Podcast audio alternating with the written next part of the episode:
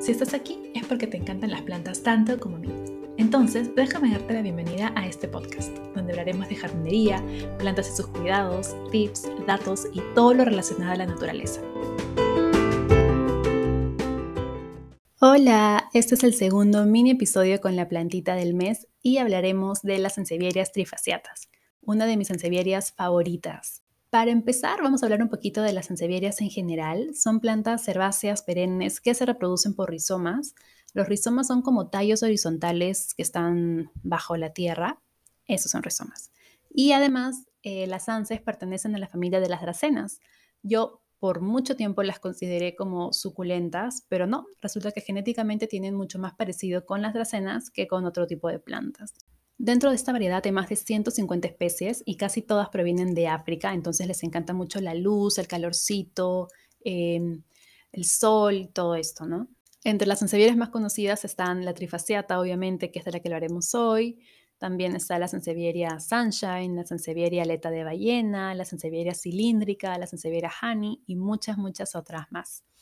Entonces, Ahora sí, hablando específicamente de la Sansevieria trifasciata, por ahí encontré unos datos interesantes de esta plantita y el primero es que puede llegar a medir más de 2 metros, o sea, es más alta que yo la planta. Eh, otro dato interesante es que según un estudio que hizo la NASA en 1984, se dice que es una planta que purifica el aire. De hecho, seguro vas a ver muchas infografías por ahí en Pinterest o en Internet de plantas que purifican el aire y va a aparecer la sansevieria entre ellas. Sin embargo, esto al final ha quedado como un mito porque Años después se hizo otro estudio y no se llegó a la misma conclusión. Entonces, sí, si bien es una característica que se le atribuye bastante a la sansevieria, no está del todo confirmada. Otro dato es que es una planta con una toxicidad muy bajita y además mucha gente la tiene en sus casas porque se cree que aleja las malas energías y que atrae la suerte y todo esto. Em, hay personas que se comen las sansevierias también, Sí, hay gente que las considera como plantas medicinales, hay gente que las usa en ensaladas y aunque no hay un estudio científico que evidencie esto, pues mucha gente lo, lo consume igual. Y bueno, es una planta que tiene muchos nombres comunes súper divertidos como lengua de tigre, lengua de fuego, también la conocen como espada de San Jorge o lengua de suegra. Y ahora vayamos a la parte en la que hablamos de sus cuidados como planta de interior. Primero empecemos por la iluminación. Es una planta que se adapta muy bien al sol directo, mm, luz, poca luz y casi nada de luz.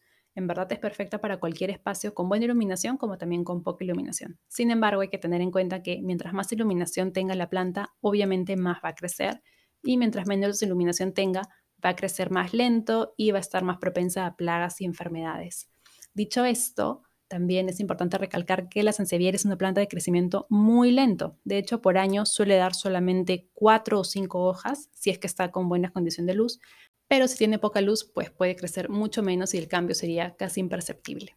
Otra cosa también importante es que si recibe más luz, va a poder florear. De hecho, esta planta florea una vez al año y tiene unas flores muy lindas, muy sutiles, no son muy coloridas, son casi un verde pálido, pero son muy bonitas igual.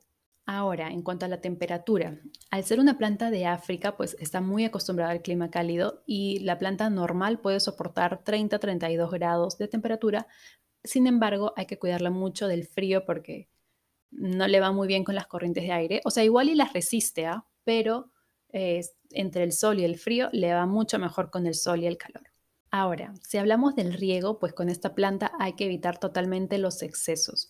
Es una planta que es mejor regarla de a poquitos y debe tener, primero, una maceta con hueco para que todo el excedente de agua salga y segundo, un sustrato bien drenado. Esta planta le encanta, puede tolerar muy bien periodos de sequía. De hecho, em, durante periodos de sequía es donde crece un poco más. Es como las suculentas, ¿no? Que, que cuando tú estresas a la planta crece más y la sanse también. Ahora, con eso no quiero decir que no la rieguen, de hecho tienen que regarla, obviamente, pero si no la riegas no pasa nada. O sea, de hecho justo eso es lo que la hace una planta tan apta para principiantes o para personas olvidadizas. Y es que si te olvidas de regarla, tu planta va a seguir ahí. Al ser una planta de, un clima tan cálido, de un lugar tan desértico, pues se adapta muy bien al poco riego y cuando la riegas, pues absorbe todo lo que puede y la retiene y retiene esa humedad dentro de sus hojas. Ahora, una pregunta que me hacen bastante sobre las sansevierias es si hay que pulverizarlas o no. Y la verdad es que no es necesario. Son plantas que no, no es que no les guste la humedad, pero es que no la necesitan. Si por ahí tienen un humidificador, pues yo priorizaría poner cerca las plantas tropicales y la sansevieria alejarla un poco. Es importante limpiar las hojas, sí, pero no es necesario pulverizarlas. De hecho, yo solamente las pulverizo cuando voy a limpiar la hoja y, ya está. Eh, pero si no, si es para generar humedad ambiental o algo, no. A la Sanse le gusta su clima, su sol, su clima seco, es feliz con su sol directo y ya está, suficiente. Ahora hablemos del sustrato, que ya les había dicho que es importante que esta planta esté en un sustrato bien drenado. De hecho, yo la tengo en sustrato para suculentas y les va súper bien porque es un sustrato que tiene nutrientes, es aireado y, drena todo, entonces es una muy buena opción sustrato para suculentas. Esta forma también es muy curiosa, es muy divertida. No les voy a negar, demora tiempo. Una sensevieria toma mucho tiempo en botar raíces, pero vale totalmente la pena. Y una vez que empieza a crecer, nada la para. Y, y ya está. Esos son básicamente todos los cuidados que hay que tener con las sensevierias. En verdad, como han visto hasta ahora, es una planta muy sencilla de cuidar, es muy fuerte, es muy resistente, pero, pero, pero también hay que tener ciertos cuidados con algunas cositas. Así que por aquí les voy a dejar cinco tips para que nunca se les muera la sanse. El primer tip es que hay que tener mucho cuidado con sobreregarlas. De hecho, te vas a dar cuenta de que estás sobreregando tu sansevieria cuando la hoja se ponga media como que gelatinosa, media, media aguada, media flácida y, y ya no tenga la misma fuerza. Y para salvarla, pues lo único que hay que hacer es o propagarla o sacarla de la tierra completamente, ponerla en sustrato seco y revisar que el rizoma no esté podrido. Si el rizoma está todo ok, pues con un trasplante en buena tierra va a ser suficiente. O propagándola, pues, ¿no? El segundo tip es en cuanto a la iluminación. En general, las ensevieras trifasciatas tienen como que unas manchitas como de tigre de forma horizontal y los bordes son de un tonito amarillo más o menos. Entonces, si vemos que nuestra sanse empieza a perder color y empieza a crecer toda verde, probablemente es falta de iluminación. Y eso se puede arreglar poniéndola en un lugar más iluminado, con más solcito y listo. Las nuevas hojas van a empezar a crecer con sus colores tan característicos. El tercer tip es que si empiezas a ver manchitas blancas en la sansevieria, pues puede ser cochinilla algodonosa, porque es la plaga que más ataca a esta plantita y lo que hay que hacer es limpiar con aceite de neem y jabón potásico o con un algodoncito con agua y alcohol y frotar hasta que salga todo lo blanco. El cuarto tip es que si las puntas empiezan a ponerse marrón, quiere decir que es por falta de riego o porque se les ha tocado mucho. Entonces hay que, hay que revisar cuál de estas dos cosas es. Generalmente es la opción del riego, entonces hay que regar un poquito más para que la punta se mantenga siempre verdecita y fuerte. Y finalmente el tip número 5 es que no te olvides de trasplantarla.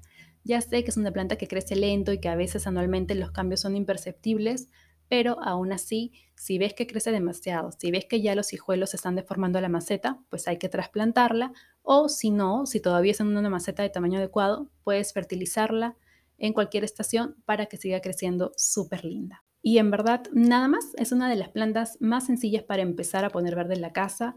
Si eres olvidadizo, si nunca has tenido una planta y tienes miedo de que se te mueran, o si te consideras un mataplantas, pues no sé, puedes darte la oportunidad con una sansevieria y vas a ver cómo te va a ir súper. Es una planta que no se muere casi con nada y además tienes muchas variedades como para que tengas unas 10 sansevierias en tu casa, este verde, bonita y con plantas de muy fácil cuidado. Entonces nada, eso ha sido todo por el mini episodio de hoy. Si aún no tienes una sansevieria, esta es tu señal para que vayas y te compres una y llenes tu casa con todos los tipos de sansevieria que hay. Vas a ver que son la planta más fuerte, más resistente y que menos cuidados necesitan. Yo siempre digo que prácticamente se cuidan solas. Lo único que tenemos que hacer nosotros es fertilizarlas de tanto en tanto, verificar que reciban buena luz, regar de tanto en tanto y ya está. Yo vuelvo por aquí eh, a fines de marzo con el siguiente mini episodio con la plantita del mes y no se olviden que pueden seguirme en Instagram, en TikTok y también en Twitter. Y nada, nos vemos.